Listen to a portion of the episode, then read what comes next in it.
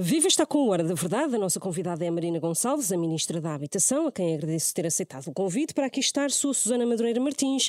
Comigo está a jornalista do Público, Rafaela Bordelvas. Senhora Ministra, bem-vinda. Vamos à medida que tem criado mais polémica, o arrendamento coercivo. Esta é aquela proposta que, por mais discussão pública que exista, não vai cair e que é mesmo para seguir em frente.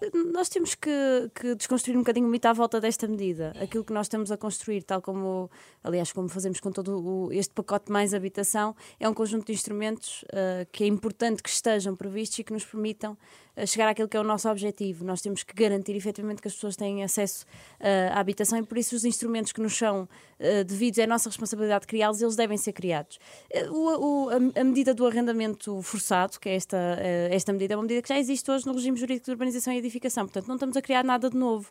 Nós estamos, no fundo, a regulamentar aquilo que já é uma obrigação que decorre da Lei de Bases do Solo, da Lei de Bases da Habitação e que diz que há um dever de utilizar o património, é um dever que é, obviamente, extensivo a todas as, as entidades, também às entidades públicas, nós também, nós enquanto Estado, no nosso património, temos esse dever de utilização, do reabilitar e colocá-lo ao serviço das, das, famílias, daquilo que está disponível, que está pronto a habitar, que possa ser colocado ao, ao, serviço das famílias, e é precisamente por isso que colocamos este instrumento, como aliás outros países o fazem, para garantir que este dever de utilização pode, pode ser eh, cumprido na sua, eh, na sua plenitude.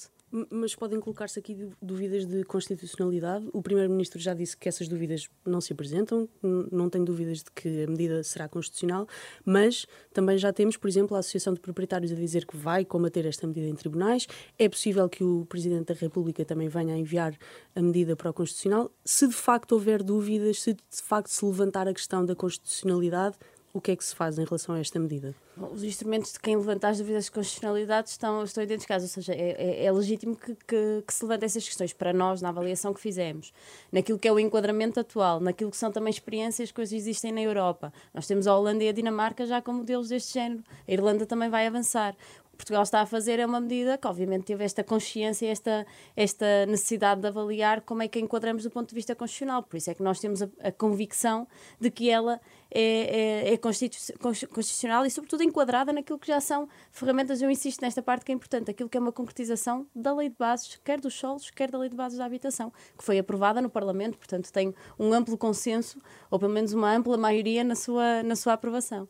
Aquilo que nós podemos dizer é que a nossa convicção na, na construção da medida, na forma como a pensamos e na forma como a estamos a construir do ponto de vista legal, é balizando naquilo que conhecemos e que, e que existe já hoje noutros ordenamentos jurídicos, mas também daquilo que, que, que, existe no nosso ordenamento jurídico e já agora daquela que é a posição constitucional já teve com posições de, de, de, de proporcionalidade quanto ao direito de propriedade, que, foram, que eram, aliás, mais agressivas do que esta, porque nós aqui não estamos em, em, nenhuma, em nenhum momento ah, a dizer que um em causa. Já que, que o já, já, já previu isso? Para nós, obviamente, que é hum. importante perceber aquela que também era a posição do Tribunal Constitucional noutras circunstâncias, mas sobretudo aquilo que é o enquadramento que temos. Exemplos de casos em que o Constitucional já tenha tido essa não, posição? Nós tivemos uma situação sobre, penso que foi em 2009, em que houve uma pronúncia, precisamente, não por uma situação de arrendamento, mas uma situação de, de, de venda, e nessa, nessas circunstâncias aquilo que se avaliou foi efetivamente a proporcionalidade da medida face ao bem que se estava a proteger.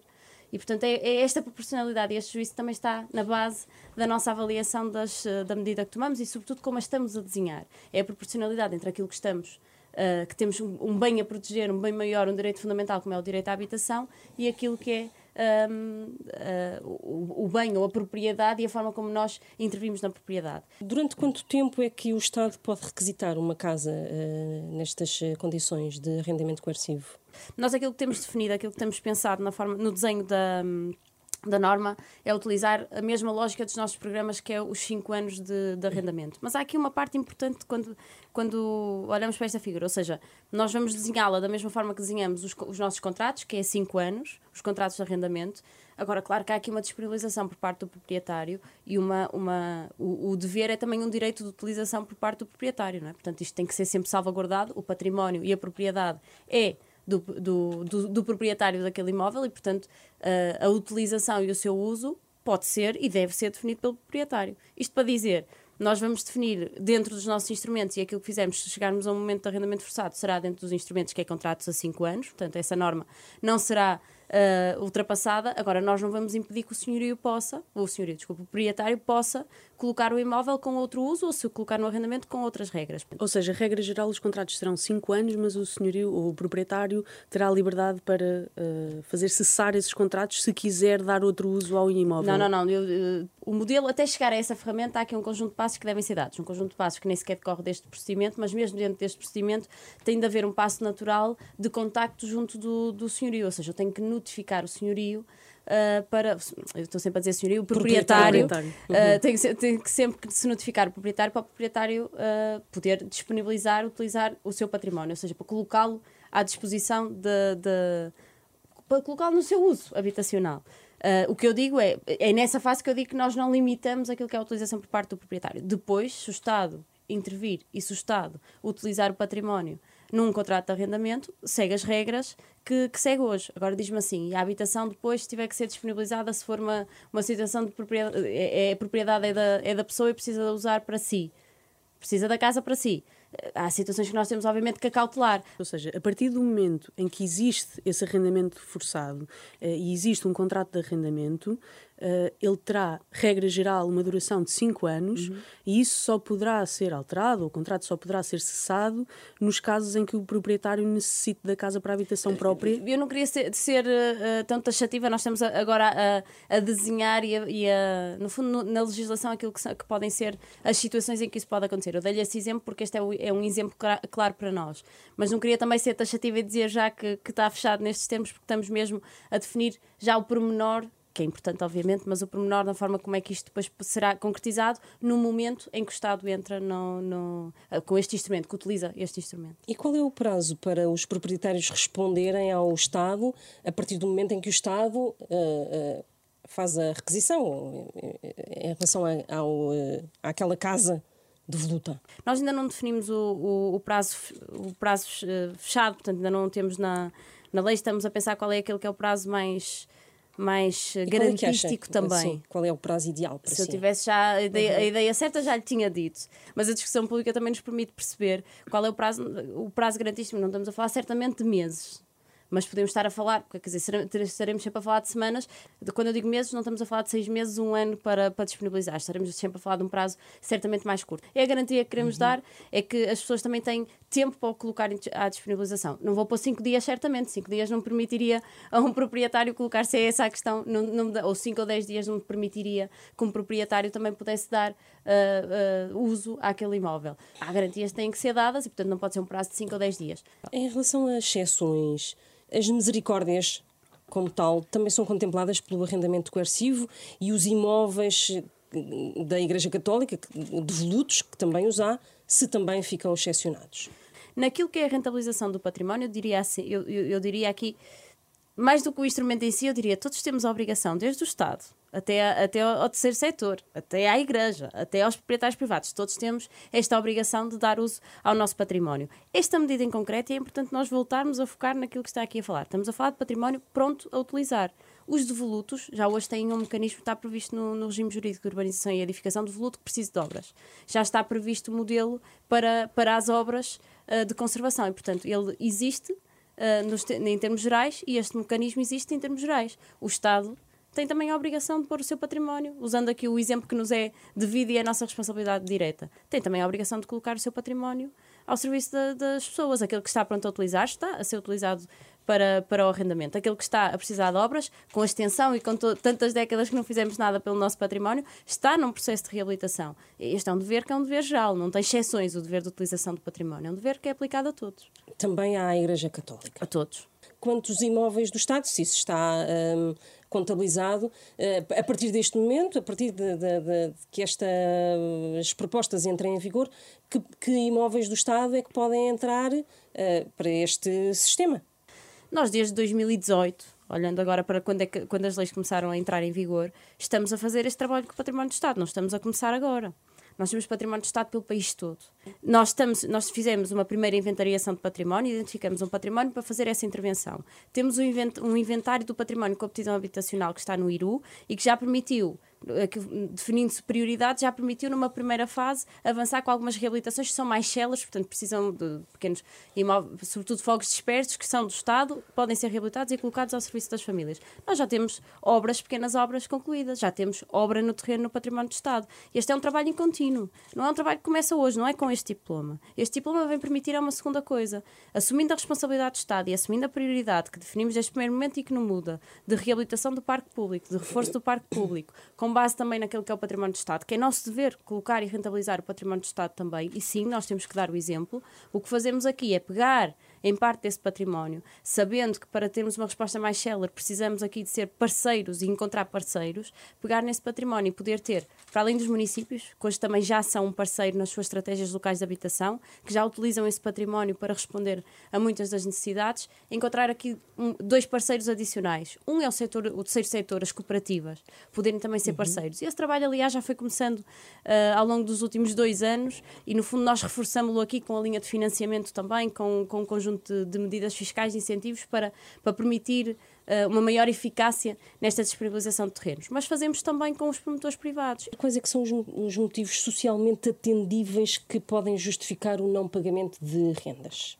Nunca serei exaustiva naquilo que lhe disser de, de, de, situações, certamente, mas estamos a falar de situações, eh, uma quebra de rendimentos, uma situação de desemprego, uma situação de despesas com saúde, de, de quebra de rendimentos decorrente de despesas adicionais. Quem diz saúde diz de educação. Há aqui um, um sem fim de, de situações. Uma situação de divórcio, em que, obviamente, que há uma quebra de rendimentos decorrente dessa circunstância. Eu, eu estou a ser mesmo exemplificativa na, nas situações que estou a falar, mas são hoje as situações que a Segurança Social já cautela.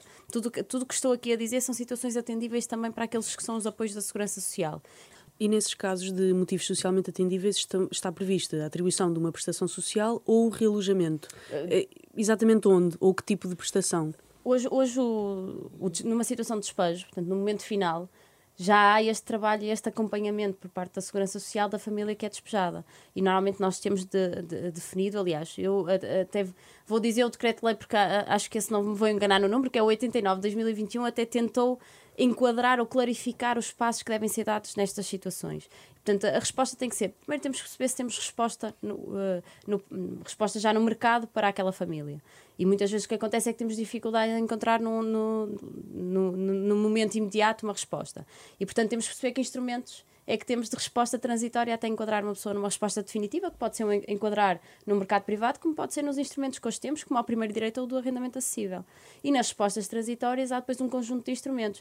Uh, a Bolsa Nacional de Alojamento Urgente e Temporário, as respostas já hoje a Segurança Social tem, o próprio Porta de Entrada, são ferramentas que estão à disponibilização da Segurança Social e dos municípios, porque há aqui uma articulação de resposta, inclusive é com a descentralização há, há ainda uma maior articulação, mas que já estão hoje disponíveis para, para estas respostas. Aquilo que nós pretendemos é, no fundo, antecipar este trabalho de identificação da solução no imediato e depois também do trabalho que fazemos de acompanhamento para a família, para a família ter uma resposta permanente. Porque, obviamente, que este acompanhamento tem que, tem que terminar no que respeita à, à habitação no momento em que a pessoa está numa habitação estável. E muitas vezes a resposta até pode ser encontrada no, no, no mercado privado, ou seja, isto não, não implica um automatismo nas respostas públicas, implica um acompanhamento do Estado na garantia de uma solução que seja uh, uh, socialmente atendível e, e, e justa para aquela família. Eu não falei aqui, nós criamos aqui um apoio à renda. Até pode ser através destes mecanismos do apoio que criamos para a renda. Ou seja, tem, temos uns instrumentos para, para, que, para dar resposta, ainda que não seja a resposta definitiva, para dar resposta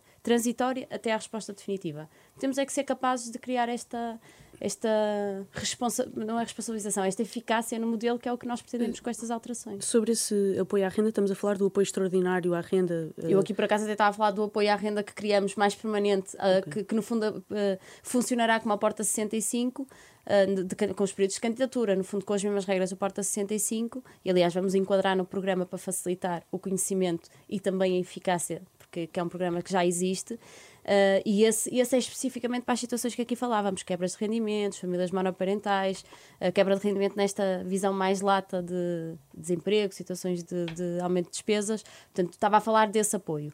O apoio extraordinário à renda é um bocadinho diferente, é para o arrendamento que existe, uhum. até pode ser enquadra enquadrado, aqui até pode. Se, se, a relação entre senhorio e arrendatário se mantiver, o apoio à renda pode ser aqui utilizado. Esse apoio tem uma série de limites. Uh, tem, uh, as famílias têm que ter uma taxa de esforço superior a 35%, têm que, ter, têm que estar até ao sexto escalão de IRS, uh, os, os contratos têm que ter sido celebrados até dezembro de 2022 e as rendas têm que estar dentro dos limites previstos no Porta 65. Ou seja, isto limita bastante. Estamos a falar de que universo? Quantas famílias é que poderão vir a, a, a beneficiar deste apoio? Só para distinguir e para, para ser claro aqui, este é um apoio extraordinário à renda nos contratos que já existem. Daí temos colocado um um limite na sua, na sua aplicação. Não estamos a falar de, de apoios ou de, da criação de novo, do novo enquadramento para o futuro. Isso é o apoio que aqui falei das, das questões da quebra de rendimentos, é o arrendar para subarrendar, é o reforço do parque público, é o reforço das parcerias que aqui temos. Isso é para, para, para, para regular ou para mobilizar, incentivar o mercado de arrendamento para o futuro. E este apoio extraordinário à renda é para o arrendamento que já hoje existe e para as situações que aqui falávamos de, de, de taxa de esforço. Portanto, isto para, para explicar o porquê de termos uma data, um término na aplicação do apoio extraordinário à renda. Uh, as outras limitações relativamente ao, ao, sexto escalão. Nós, da análise que fizemos do, dos, dos, dados que temos, portanto, com os dados disponíveis que temos, o, o, grosso da taxa de esforço está efetivamente nestes, nestes escalões. Aliás, está nestes escalões. Não, não... E, portanto, uh, a opção teve a ver também com aquela que é a realidade e aquilo que observamos no, no, na comparação entre o rendimento das famílias e as rendas que são cobradas. Daí a questão do sexto escalão. Um, a questão de, de, da tipologia de renda, bem, aí tem a ver um bocadinho com a nossa com aquilo que estamos a fazer no mercado. É verdade que não estamos a incentivar rendas mais altas, estamos a, a, a, dar um apoio para, para contratos de arrendamento com uma data limite, portanto já foram celebrados, portanto não fazemos esse incentivo. Mas é imp importante enquadrá-lo naquilo que também já hoje são instrumentos que temos. O Porta 65 tem estes limites de renda. Uh, por tipologia. Portanto, nós consideramos importante ter também essa base naquilo que é o apoio que criamos, o apoio extraordinário que criamos para os contratos já existentes. A tipologia é quase um, mais do que o travão de renda por si, da tipologia, é uma identificação. Uh, dando aqui um exemplo para, para clarificar, até porque esta questão já nos foi colocada. Uma família com quatro pessoas pode ter a tipologia ou a renda assumida é do T4 Uhum. Ainda que esteja num T3, ou seja, aquilo que nós pomos é a renda, nós definimos os padrões daquilo que, que é uma renda uh, adequada para a família, tendo em conta a tipologia. Não é um limite da tipologia em concreto, não sei se me fiz entender depois no... Mas sabemos a quantas famílias é que este apoio poderá chegar? Nós, neste momento, da análise que fazemos dos dados que temos, sem fazer este enquadramento da tipologia. Uh, portanto, olhando só rendimento, renda, estávamos a falar à volta de 100 mil famílias. Mas este número, obviamente, que tem que ser depois enquadrado neste critério, que implicará aqui uma análise mais fina dos dados e que não a, não a temos. Mas este, neste momento, sem esse critério, sem aplicar esse critério, estamos a falar de, de cerca de 100 mil famílias. Das 700 mil casas de volutas, quantas é que estão aptas para ir para o mercado de rendimentos? É um bocadinho mais, uh, tem-se falado em 720... Uh... 720 mil. Isso mais uma vez, vou, tentar esclarecer a, a, parte dos devolutos e dos vagos. O número de 720 mil casas que temos é o número de habitações vagas uh, identificadas nos censos. O número de habitações devolutas e que devemos utilizar para efeitos do programa, porque é o número formal, ou seja, da identificação mesmo de um património, de uma, de uma habitação como devoluta, é, pressupõe um, um trabalho de, dos municípios junto à AT, ou seja, um património devoluto é o património que é identificado como tal junto à AT e que por isso tem um enquadramento fiscal diferente. E estes números dos devolutos face aos vagos são diferentes. Uh, e por isso, isto para dizer, nós não temos, uh, temos que também olhar para aquilo que é o universo, que é um universo um bocadinho mais fechado do que, do que, que está no, no, nos dados do INE, até porque os dos, dos censos, que, uhum, que agora INE, no INE, sim. efetivamente. Uhum. Uh, porquê? Porque esses dados, verificarmos, têm, os 720 até têm duas modalidades, que é modalidades que têm outra utilização, que é, é grosso modo em metade-metade, e aqueles que estão no mercado de arrendamento ou venda, ou seja, temos metade deste património que está identificado e foi identificado nos censos como património que está para, para ser rentabilizado. Portanto, esse verdadeiramente nunca vai ser considerado fluto, porque ele está no mercado para ser rentabilizado. É uma situação que, em que o próprio proprietário quer colocar uh, no mercado. Uh, depois temos é um número, a, a outra metade que diz que, que está com outra utilização e que, portanto, são, são no fundo, é, é neste número que, que, muito provavelmente depois esse trabalho fino da AT e dos municípios tem, tem que ser feito. Mas aquele que é o nosso trabalho é sobre o património que está devoluto. Eu não lhe consigo dizer, porque não temos, obviamente, esses números, daquele que está apto a, a, utilizar dentro do património que está devoluto. Essa é uma verificação que tem que ser feita de forma casuística. Estar-lhe a dar aqui o um número era efetivamente estar, estar a, a, a ir ao fino de, de, uma avaliação que tem que ser feita situação a situação. Nós temos que identificar dentro deste património aquele que tem ou não condições para, para ser colocado já ao serviço de, nas políticas públicas. Como é que o Estado vai uh, fiscalizar tudo isto? Que uh, esta máquina vai ser pesada Nós neste momento temos entidades que já estão. O IRU é a entidade, do ponto de vista do Estado Central, uhum. é a entidade que tem esta responsabilidade maior na atribuição de apoios, na, na, na, na gestão de arrendamentos. O IRU continuará a ter este foco. É importante nós criarmos aqui assim uma escala maior uh, na, na concretização dos programas. Os, as autarquias são um grande parceiro na concretização do que já estamos a fazer e do que continuaremos a fazer. E, portanto, essa ligação será sempre promovida. Eu referi muito aqui o IRU, mas para além do IRU há aqui assim um conjunto de entidades. Eu falei da Segurança Social há pouco. A Segurança Social é também parte desta, desta solução. A própria Estamo pode ser, é parte da solução no, arrendar, no programa Arrendar para Subarrendar. Tem que haver aqui uma articulação entre as várias entidades do Estado e tem que haver da nossa parte também esta, esta necessidade de criar programas o menos burocráticos possíveis e o mais céleres possíveis. Porque estas medidas têm efetivamente que ser eficazes. Há uma outra medida deste pacote que é dirigida aos contratos de arrendamento antigos, que o Governo diz que quer garantir que não transitam para o novo regime do arrendamento urbano vai haver uma nova suspensão do prazo uh, de transição destes contratos e durante quanto tempo é que ele vai voltar a ser suspenso? Não vai haver nova suspensão porque nós o que vamos fazer nos, nos contratos anteriores a 1990 que ainda estão protegidos pelos, pela, pela norma travão dos artigos 35 e 36 do NARAU, vamos definir que eles não transitam para o NARAU. Isto implica que os contratos se mantêm. Uh, agora, nós temos que ter em conta aquela que é uma preocupação dos senhorios, que estão com rendas congeladas, que não têm, que continuam, não têm nenhuma isenção fiscal por estarem com rendas congeladas e não, têm, não podem aumentar a renda, a não ser naqueles, no modelo que está definido hoje no, nesses artigos. Mas e, portanto, os contratos não transitam nunca? Os, os contratos não vão transitar para o NRAU, com com os arrendatários que neste momento estão, aquilo que vamos fazer e que é efetivamente a preocupação dos proprietários é garantir que efetivamente conseguem ser compensados pela não transição no ponto de vista no, no que respeita à renda.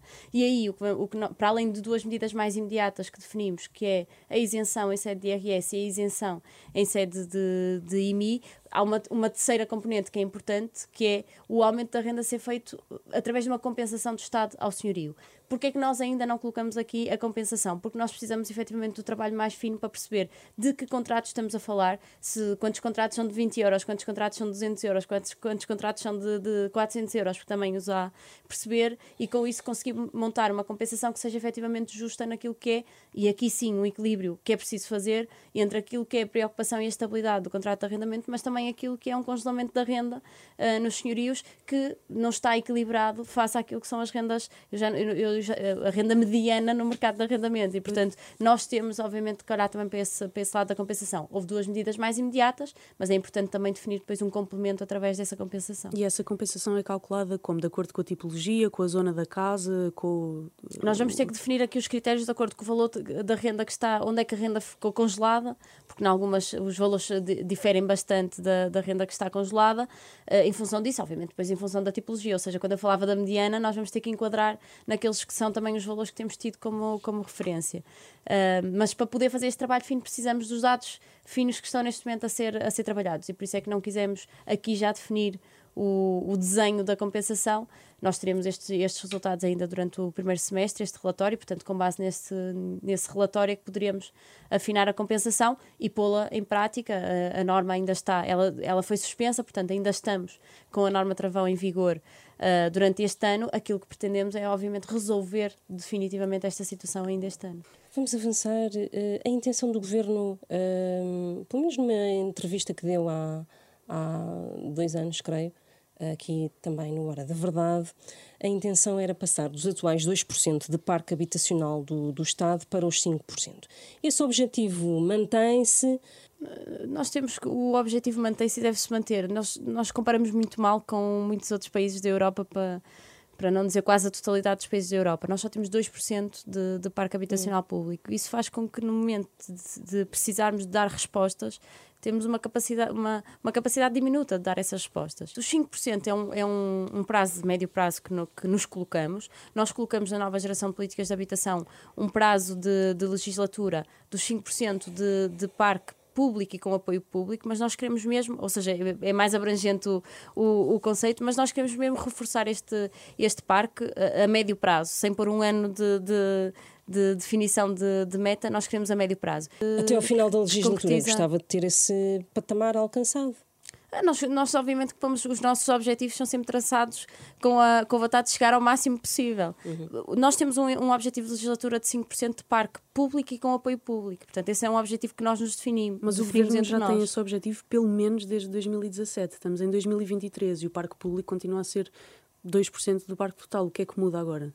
Não muda nada. O objetivo que temos continua a ser o mesmo. É importante nós percebermos Mas o que é que, que o objetivo garante que agora conseguem muda... quando durante Mas nós seis devemos, anos não nós conseguiram? Temos que ter, nós temos que perceber que, que a reabilitação, a construção uh, de parque público demora ao mesmo tempo que demora uma obra, de, aliás, calhar demora um bocadinho mais do que demora uma promoção privada. Há todo um conjunto de passos que não são visíveis e, e, que, portanto, parece que o Estado não está a fazer nada no seu património, mas que estão a ser feitos. Não se aumenta de 2% para 5% o parque público, que nós conseguimos fazer isto num ano ou em dois anos, não, não se faz. E quem diz 5% diz aumentar esta, esta fasquia. Nós temos que, a, a longo prazo, cons conseguir aumentar é, a fasquia de 5%. Eu já disse a longo prazo que é para dizer, a ambição certamente não será nesta legislatura. Mas eu acho que nós, enquanto Estado, devemos ter esta, esta ambição de reforçar para lá dos 5%. Para que porcentagem? Nós, quando colocamos a, a meta, nós devemos comparar com os nossos com, com, a, com a Europa, devemos comparar bem com a Europa. E temos vários exemplos. Obviamente temos exemplos de 40%, mas temos, temos uh, médias de 10%, 12%. Nós devemos sempre Uh, quer dizer, nós temos que ser ambiciosos naquilo que é a nossa, a, a, a, nossa expectativa, mas também ter, sermos corretos e realistas na forma de alcançar. Não, não será numa legislatura certamente que alcançaremos 10% de parque público. Agora, eu acho que nós devemos assumir essa responsabilidade coletiva. As metas do PRR para a habitação também são muito ambiciosas.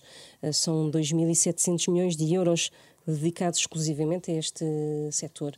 Acha que vai conseguir até 2026 eh, cumprir a, a, a meta de, de, de, executar estes eh, valores ou uh, acha que é preciso entrar naquele discurso que na Europa já está a correr, que o calendário deve ser um pouco prolongado. Nós temos uma meta de 2026, seja aos 26, as 26 mil habitações no primeiro direito, seja às 6.800 no arrendamento acessível, seja inclusive aos 2 mil, falando aqui das três que, componentes que, que que, que tutele diretamente os 2 mil alojamentos de emergência no âmbito da Bolsa Nacional de Alojamento Urgente e Temporário. E essa meta continua em cima da mesa e é nessa meta que estamos a trabalhar. Portanto, a nossa convicção e o trabalho que fazemos diariamente com todas as entidades envolvidas uh, tá, é para ter, em, para ter em conta 2026 e para termos tudo concretizado até 2026. Mas a execução não está atrasada? A execução dos fundos? Muitas vezes a execução material, física, de, de reabilitação, não é condizente com aquilo que é a, a execução orçamental estes passos todos que aqui falamos, que é a execução de obra, são necessários, fazem parte do processo para o processo não atrasar, não têm esta repercussão orçamental tão, tão, uh, tão forte. Portanto, é natural que ela não acompanhe, não esteja a par a execução financeira e a execução física. Mas é também importante que vejamos aquilo que, que, está, que está a ser feito, portanto, que está no terreno. Mudando aqui para, para a questão política, o, o Primeiro-Ministro fez questão de apresentar este pacote de habitação ao seu lado e ao lado do Ministro das Finanças. Não se sentiu relegada para segundo plano? Não acha que poderia ter sido só a Ministra da Habitação a apresentar, por e simplesmente, um programa desta dimensão? Essa, essa pergunta é nova nesta, neste leque de perguntas, não de todo. O governo é um só e, e, nós fazemos este trabalho mesmo em, em, equipa. Até podíamos ter lá mais ministros que contribuíram também para este pacote legislativo e que foram uh, parte importante na sua concretização. Nós, uh, o, Primeiro-Ministro esteve com dois ministros que fizeram parte deste, deste pacote legislativo. Nós temos aqui medidas que têm não apenas concretização direta por parte daquilo que é a tutela financeira e aquilo que são as áreas de intervenção do Ministério das Finanças, mas todo este pacote legislativo tem também aqui uma componente orçamental e uma componente que é, que é, que é importante. Uh, Uh, ressalvar. Mas nós temos o crédito à habitação aqui, temos um conjunto de incentivos fiscais. Agora, uh, eu não queria mesmo, dizendo isto e justificando isto, não, não, não, nem o devia ter feito, porque verdadeiramente aquilo é, este é um pacote legislativo do governo. O pacote mais habitação é um pacote legislativo do governo, que assumimos todos Mas coletivamente. O Primeiro-Ministro fez questão de lá estar também, não é? Porque assumimos todos coletivamente este, este pacote mais habitação. Eh, nós temos muito esta, esta ideia como quando vai um secretário de Estado ao Parlamento e não um ministro. Ah, porque estamos a desvalorizar o debate. Não estamos de todo a desvalorizar um debate. O governo é mesmo um só. Nós falamos a uma só voz. E, portanto, se vai um secretário de Estado falar sobre o tema, falará da mesma forma e com a mesma convicção que falará um ministro e que falará um primeiro-ministro, porque nós somos uma equipa e funcionamos como tal. E, portanto, esta desvalorização ou valorização ou, ou, ou o sentir-me. Uh, por estarmos três elementos a apresentar um pacote mais habitação, sentir que estamos a desvalorizar o papel do Ministério da Habitação. Eu até digo o contrário Isto é um valorizar o assunto de forma coletiva e percebemos que a habitação é mesmo uma prioridade Não deste é governo. do Ministério, é da Ministra. Ou da Ministra, podemos pôr na Ministra. Eu digo isto com, com mesmo total convicção. O governo é um só, estamos lá a apresentar um pacote legislativo como um só e felizmente temos esta capacidade de trabalhar, trabalhar em conjunto para definir um conjunto de medidas em prol de uma área que eu tutelo diretamente, mas tem tanta repercussão e que tem intervenção de, todas as, de quase todas as áreas governativas. Saindo o Pedro Nuno Santos do governo, ficou Marina Gonçalves. E também uh, João Galamba saltou de uma Secretaria de Estado para um ministério, para ministro. Uh, aceita a leitura política de que o Primeiro-Ministro fez aqui uma opção estratégica ao promovê-la à Ministra da Habitação para não erradicar uma linha política que, que, que se diz ser o Pedro Nunismo do governo? Ou isso é menorizar o seu próprio papel? É precisamente isso, é menorizar o meu papel eu, eu, às vezes uma pessoa esquece, eu era secretária de Estado da Habitação, eu não, não vim agora para a área da habitação, portanto eu já acompanhava esta área, acompanhava com, com o Pedro Nuno Santos, fazíamos um trabalho em parceria, mas eu era secretária de Estado da Habitação também, portanto diria assim, o meu trabalho como secretária de Estado da Habitação continua agora como Ministra da Habitação, ele não muda e a linha não, não, não muda, portanto eu acho que é um bocadinho fazer esse, esse entendimento é menosprezar aquilo que era a linha que vínhamos, que vínhamos seguindo. E já agora o facto de eu ser secretária de Estado da Habitação e, e, e ser uma continuidade do trabalho que está, que está em causa, portanto dizer, não, não, foi não... ali uma questão de equilíbrios dentro do próprio governo de manter esses equilíbrios políticos dentro do governo? Bem, eu gosto de pensar que a minha escolha foi porque efetivamente o trabalho à frente da habitação era para continuar com alguém que já estava à frente também da área, obviamente como secretário de Estado e agora passando a ministra, numa área que se autonomizou como, como Ministério e, portanto, que, tinha, que tem aqui uma nova componente e um novo relevo naquilo que são as prioridades governativas. Portanto, acho que é esta a visão que devemos todos ter no porquê de se ter autonomizado o Ministério da Habitação e ter-se mantido uma linha de continuidade com o trabalho que estava a ser feito pelo Ministro das Infraestruturas e da Habitação, mas também pela Secretária de Estado da Habitação de forma articulada e que continuará como Ministério da Habitação. Em janeiro, já depois de ter sido promovida a ministra, António Costa, como secretário-geral do Partido Socialista, numa Comissão Nacional, uh, deu-lhe a si, uh, Marina Gonçalves, três meses para ter novos instrumentos e para dar execução à política de habitação. No fundo, para apresentar resultados. Esses instrumentos surgiram ainda mais cedo do que esses eh, três meses. Sentiu-se pressionada ou sente-se pressionada de alguma maneira a mostrar trabalho ao Primeiro-Ministro? A minha maior pressão, onde eu me sinto pressionada, é pelas pessoas que todos os dias têm dificuldade em encontrar uh, habitação a preços compatíveis com os seus rendimentos. Essa é a pressão do meu trabalho, que já existe desde o do dia em que vim, iniciei funções como Secretária de Estado da Habitação. E, portanto, essa é a maior pressão que tenho para o meu trabalho. E quando eu digo é a minha maior pressão, é também a pressão que temos enquanto, enquanto governo. Uh, nós apresentamos este pacote legislativo no momento em que achamos que tínhamos condições para o apresentar. E, portanto, é essa, essa, essa pressão é uma pressão coletiva pela, pela urgência da resposta. Uh, mas eu sinto, sinto essa pressão. Não de mostrar, uh, uh, não é de, de, de, de, mostrar trabalho, porque senão estamos a menorizar também aquele que é a pressão que é colocada, mas sobretudo aquilo que dizemos e, e a forma como não dizemos, seja o Primeiro-Ministro, seja, primeiro seja. Não, é um desafio, claro que sim, mas é um desafio importante que nós, que nós coletivamente uhum. não apenas o assumimos, como já apresentamos aqui um, uma primeira proposta. Agora, Uh, se o prazo foi três meses, foi um mês e meio, se, se, a pressão era uma pressão, foi uma pressão que foi colocada para mostrar trabalho, uh, é importante colocar isto no sítio onde, onde, onde deve ser colocado, seja pelo que o Primeiro-Ministro disse, seja pelo que eu disse. Aquilo que nós temos que mostrar é efetivamente resultados naquilo que é uma preocupação coletiva e uma urgência nacional, que é garantir o direito à habitação. E esse sim deve ser o nosso foco e essa sim deve ser a nossa pressão no trabalho que fazemos e a nossa responsabilidade. Portanto, foi com isso, com sim. essa base que, que fizemos vou, este trabalho. Vou só insistir um bocadinho neste uhum. tema, porque é muito próxima de Pedro Nuno Santos, tem sido, não é? E é, é, sabido que o ex-ministro tem pretensões políticas a ser candidato a líder do, do partido. Uh, isto coloca Marina Gonçalves sob mais pressão dentro do, do governo em relação, por exemplo, a outros ministros? Tendo em conta todas as relações, todo o histórico de relações eh, entre o primeiro-ministro e o ex-ministro Pedro Nuno Santos. Eu, eu sei que eh, compreende a minha pergunta. O meu foco neste momento é o trabalho que estamos a fazer e, e este pacote de, de, medidas tão, tão grande que estamos a fazer. Estamos a, uh, nós estamos nestas funções, e neste caso como Ministra da Habitação, para cumprir aquilo que é um desígnio e aquilo que é uma responsabilidade que temos enquanto Governo para com as pessoas. E, e, eu acho que nós não devíamos mesmo desviar, de, desviar o foco ou achar que dentro do governo e dentro do nosso trabalho há sequer outras questões que estejam em cima da mesa. E por isso é que eu acho que nós não nos devíamos mesmo desviar daquela que é a nossa preocupação e aquele nosso foco e aquela que é a nossa pressão.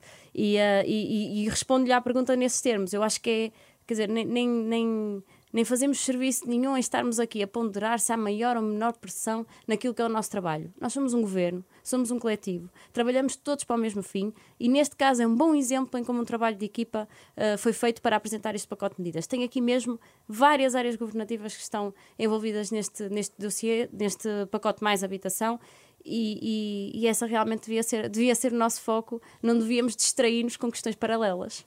Agradeço mais uma vez a Marina Gonçalves, é a Ministra da Habitação, a quem eh, agradeço mais uma vez eh, ter aceitado o convite para aqui estar no Hora da Verdade, que regressa dentro de oito dias.